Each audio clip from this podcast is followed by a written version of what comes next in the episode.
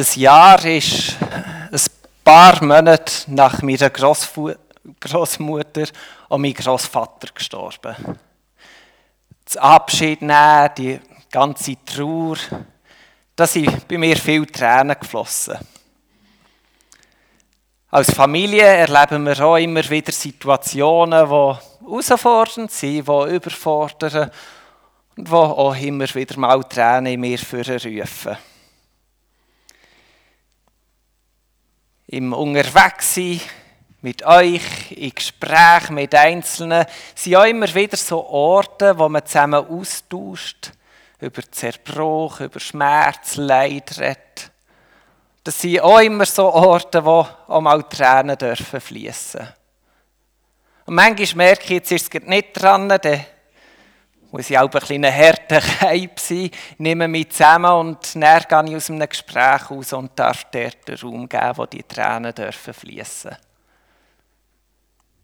Ich war anfangs Woche in einem kleinen Gesprächsründeli. Wir haben uns über Homosexualität unterhalten und auch dort bin ich wieder innerlich am Kämpfen. Irgendwann habe ich die Runde verlassen, bin an ein einsames Plätzchen und habe meine Tränen einfach freien Lauf gelassen über all den Schmerz, der in mir ist aufgekommen. Es gibt eine Statistik, die sagt, ein Mensch rennt im Schnitt in seinem Leben 5 Millionen Mal. Und wenn ihr auf die letzten Tage zurückschaut, vielleicht Wochen oder Monate sogar, da sind, nehme ich mal an, bestimmt auch Tränen geflossen. Einfach weil wir mit diesen Schwierigkeiten konfrontiert sind. Abschiednahme, Trauer, Schmerz, Leid, Angst, lauter Sachen, die einem so den Boden unter den Füßen wegziehen. Und wir können nicht mehr anders, als einfach diesen Tränen freien Lauf zu lassen.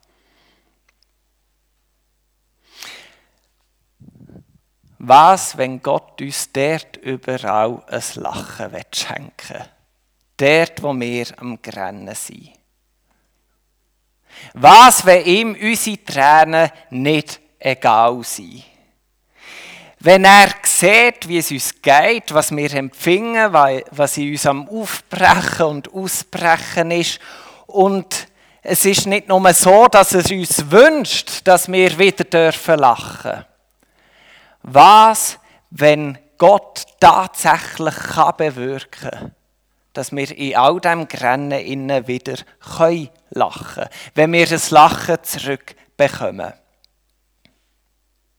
Das ist ein spezieller Gedanke, oder? Jesus äußert den Gedanken in seiner dritten Seligpreisung. Sie steht im Lukas 6, 21b. Selig Glücklich seid ihr, die ihr jetzt weint, denn ihr werdet lachen. Lassen wir uns also mal auf das Lachen ein. Es gibt ganz unterschiedliche Arten, wie man lachen kann. Besonders dann, wenn man vorher noch wegen etwas hat müssen rennen. Das spitzt das Lachen vielfach noch mal bisschen mehr zu. Gott verlacht beispielsweise im Psalm 37, 13 die Frevler. Und im Psalm 59, 9 lacht Gott über die skrupellosen Feinde von seinem Volk. Das ist, es hat ein einen negativen Touch, aber es ist ein überhebliches Lachen. Wenn Gott das macht, steckt ja auch die Schönheit drin, dass er hebt sich über die, was sich im Moment über sein Volk erheben. Also er schaut dort für einen Ausgleich. Und so ist es in diesen Psalmen auch ein überhebliches Lachen, das Gott hat. Aber man kann nicht nur überheblich lachen, man kann zum Beispiel auch sarkastisch anfangen lachen. So ein bisschen, hehehe, ja. Ähm, Zara beispielsweise. Ihr wird ja angekündigt im ganz hohen Alter, du wirst ein Kind gebären. Und Sarah, es ist jetzt noch nicht, denke ich, in Biologieunterricht gegangen, aber die hat schon gecheckt, hm, in meinem Alter, das könnte schwierig werden. Und dann lesen wir in der Bibel, sie hat gelacht.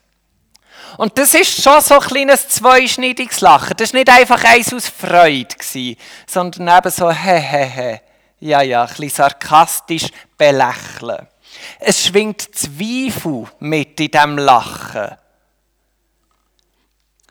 Es gibt natürlich auch selbstgefällige Lachen, selbstgerechte Lachen. Es kann sogar zugespitzt sein, ein Lachen so ein bisschen mit Rachegefühl. Haha!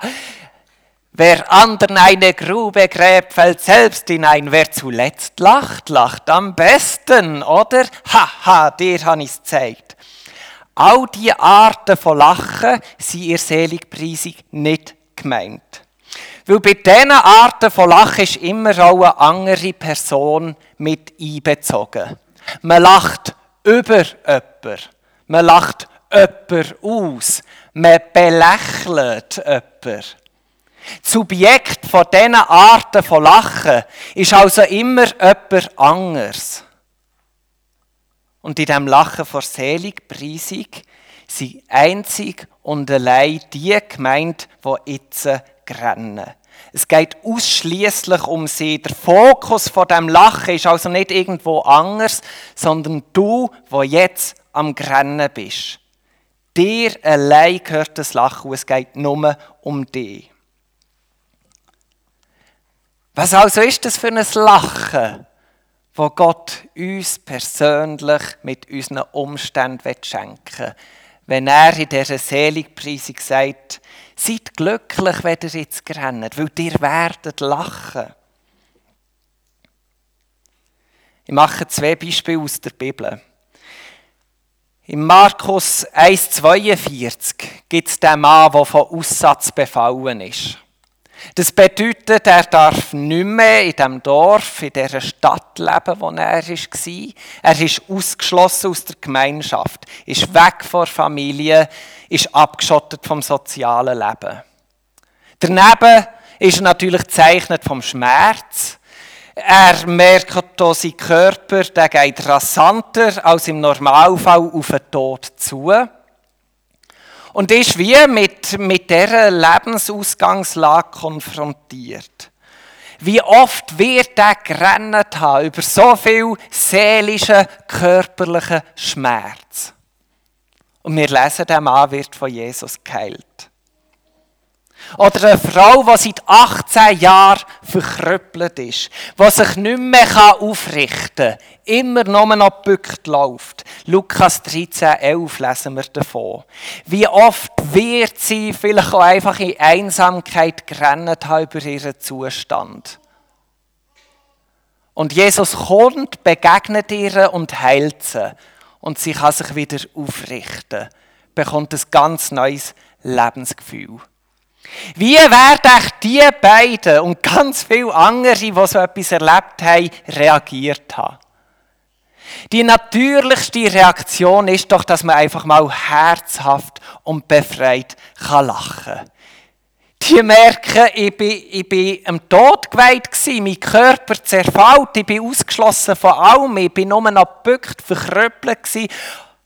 Und jetzt das geheilt. Und ganz natürlich kommt doch der das Lachen ins Leben, wo man sich einfach freut über das, was man vorhin noch gerannt hat. Glücklich seid ihr, die ihr jetzt weint, denn ihr werdet lachen. Was also sieht die Krankenheiligen, die Wunder von Jesus anders als das einzelne Menschen, wo das Lachen verloren haben und nur noch gerannt haben oder viel gerannt haben, dass die durch das Wunder das Lachen wiederbekommen haben.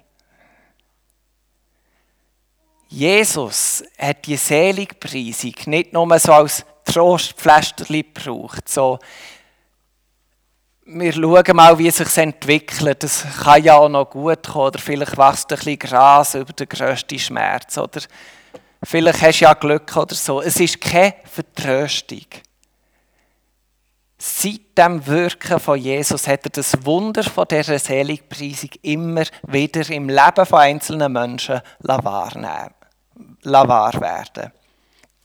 Und darum bin ich überzeugt, dass Jesus jetzt dran ist, das Lachen immer wieder dort hineinzuschenken, wo wir am Grennen sind. Er ist auch mit uns unterwegs. Bei meinen Großeltern, der Verlust, der ist bei mir immer noch da. Der Schmerz, dass sie weg sind, der ist immer noch da. Und doch gibt es die Momente, wenn ich also denke und wenn ich mir vorstelle, wo das sie sind, oder vor allem auch bei wem das sie sind, wo ich denke, hey, es ist so gut. Sie waren lebenssatt, es ist wie okay. Und wenn ich mir dann ausmale, wie wie sie jetzt am Ende von dem Leben zu ihrem Schöpfer, was sie so gern haben, wieder haben dürfen gehen und die Nähe dürfen erleben und in dem in vervollständigt werden. Das sind die Momente, wo ich in meinem Grennen in ein Lachen bekomme von Gott. Und ich merke, Gott greift in meine Seele ein. Und dort, wo ich Schmerz habe, er schafft seelisch mich abzuholen und mir dort ein Lachen zu schenken. Aber ich glaube auch, Gott kann das körperlich machen. Die Jael hat letzte Woche einen Unfall gehabt. Die hat sich den Hinterkopf angeschlagen und es hat auch mega geblutet. Und zwischen sogar gespritzt, so an Buffetwang und so ein bisschen, ah, Schock! Und dann läuft sie zur Küche über, und überall Blut und eis Zeug. Und dann wollte ich mit dem Kochentüchli einen Druckverband machen. Und das ist zu kurz. Und dabei haben wir es doch in Jungschi geübt, wie das geht. Aber ja, und dann sind wir, sind wir ins Auto gestiegen und möglichst schnell auf einen Notfall. Und die Eile in diesem Auto rennen wäre noch ein schönes Wort. Die hat gemögt, gebägt, wie am Spieß. Und wir sind dort unterwegs und der so ein Tüchli herdrückt, das voll Blut ist. Und dann habe ich gesagt, ja, er darf ich beten? Und äh, sie war einverstanden. Dann habe ich gebetet und sie wird ruhig. Und nicht, weil ich irgendwie lang habe gebetet und sie ist ohnmächtig geworden. Äh, nein, es ist... Äh, ich habe ganz einfach, simpel, kurz, gut, ist kein Über... Überraschung bei mir, ähm, einfach ganz simpel bettet. Und es hat aufgehört blüten. Und sie hat auch wieder zur Ruhe gefunden. Und in dem Moment, wo ich Amen habe gesagt, dreht sie den Kopf zu mir rüber und sagt, es hat genützt. Und in einem breiten Lachen schaut sie mich an und lässt einfach den Satz, es hat genützt lässt sie einfach so und lachen. Und für mich war das auch so ein Zeichen. Jesus macht so körperlich. Dort, wo wir physischen Schmerz haben, wo, wo gross ist, er kommt. Und er kann sogar dort in ein Lachen schenken. Und darum glaube ich an einen Jesus, der auf die Erde ist gekommen, wo immer wieder Menschen begegnet ist, so dass sie in ihrem Grennen haben dürfen lachen und ich glaube, auch wenn er jetzt hier nicht mehr so physisch fassbar unter uns ist, dass er es jetzt auch tut. Dass er an uns das Wunder bewirkt. Und dass wir auch dürfen sagen, glücklich sind wir, wenn wir jetzt rennen. Wir werden lachen. Was machen wir aber mit den Situationen, wo uns das Lachen nicht geschenkt wird? Wo wir jetzt kennen und wir haben die Gottesbegegnung nicht, wo das Geschenk kommt.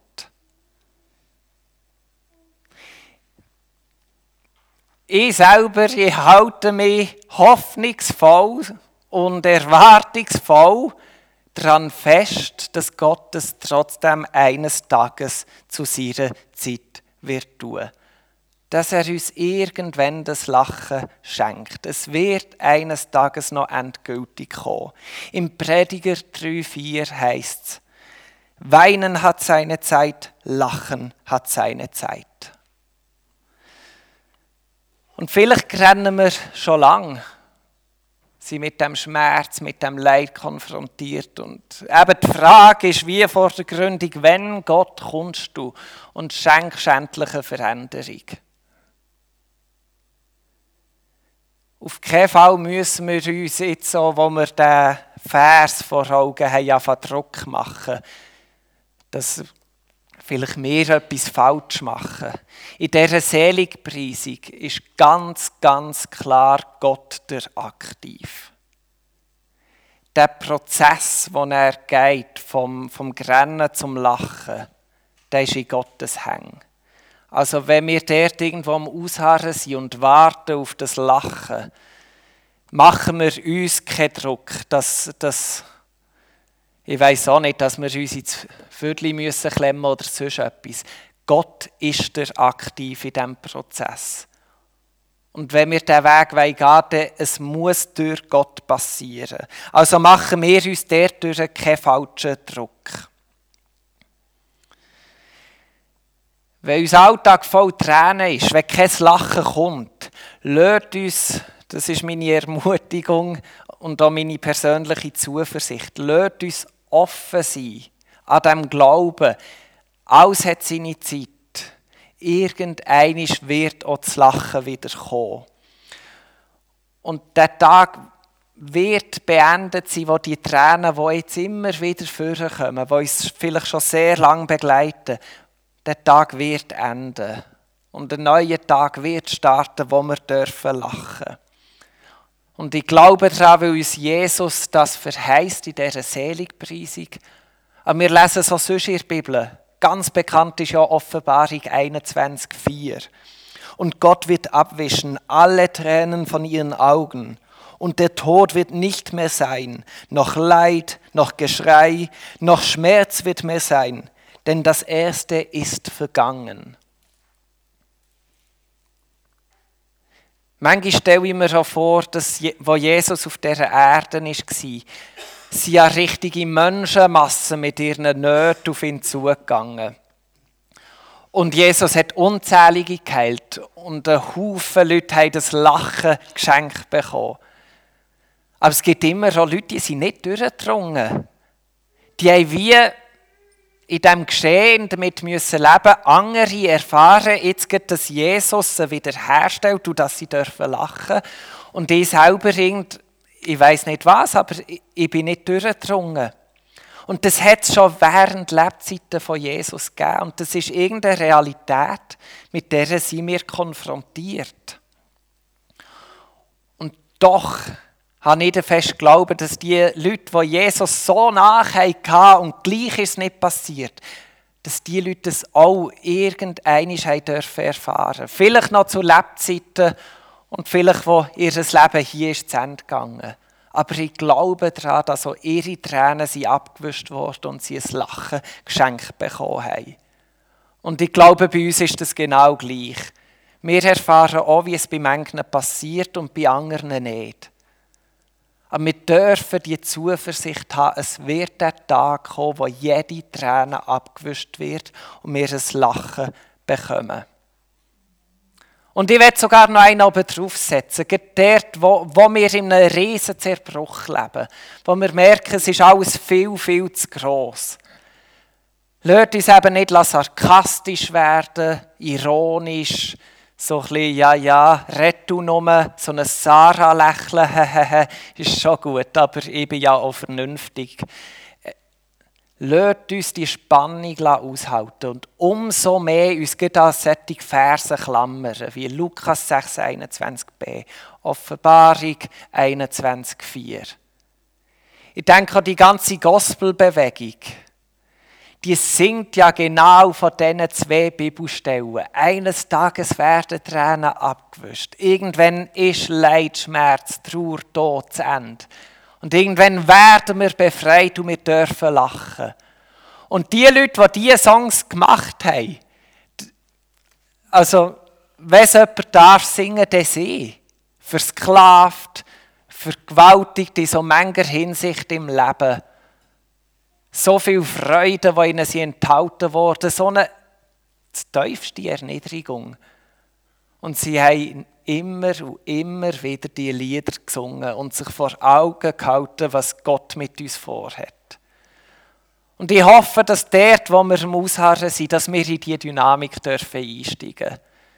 Auch mit dem Gospelherz, dass wir immer wieder davon dürfen singen, dass wir das dürfen proklamieren. Gott schenkt uns ein Lachen. Irgendwann ist das Grennen zu Ende.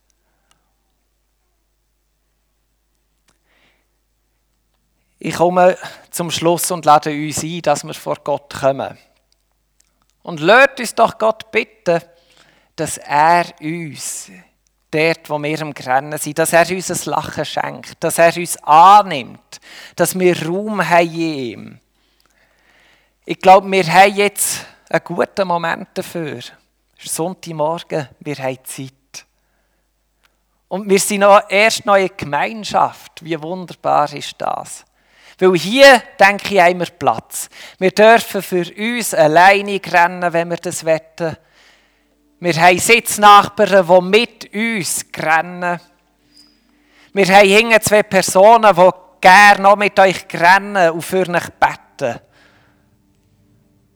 Und wir wollen aber mit unseren Tränen vor Gott kommen, mit der Erwartung, dass er uns ein Lachen schenkt. Glücklich seid ihr, die ihr jetzt weint, denn ihr werdet lachen. Wir haben den Raum dazu. Ich werde uns ermutigen, dass wir uns das getrauen. Und vielleicht passiert das grosse Wunder noch nicht jetzt. Aber vielleicht schenkt uns Gott auf ein kleines Lächeln. Vielleicht werden wir umarmt und wir spüren etwas von dieser Liebe und dürfen kurz aufschnaufen und lächeln. Und dann nehmen wir das kleine Lächeln als eine Bestätigung, dass Gott da ist, dass Gott an uns wirkt. Das kleine Lächeln, das macht uns Mut, für weiterzugehen auf dem Weg. Es verhindert, dass wir hart werden. Und letztendlich ist es ja auch der Vorgeschmack auf das Reich Gottes, wo wir wissen, endgültig wird dort jede Träne abgewischt werden. Und ein befreites, wohltuendes, aufatmendes Lächeln macht sich in uns breit.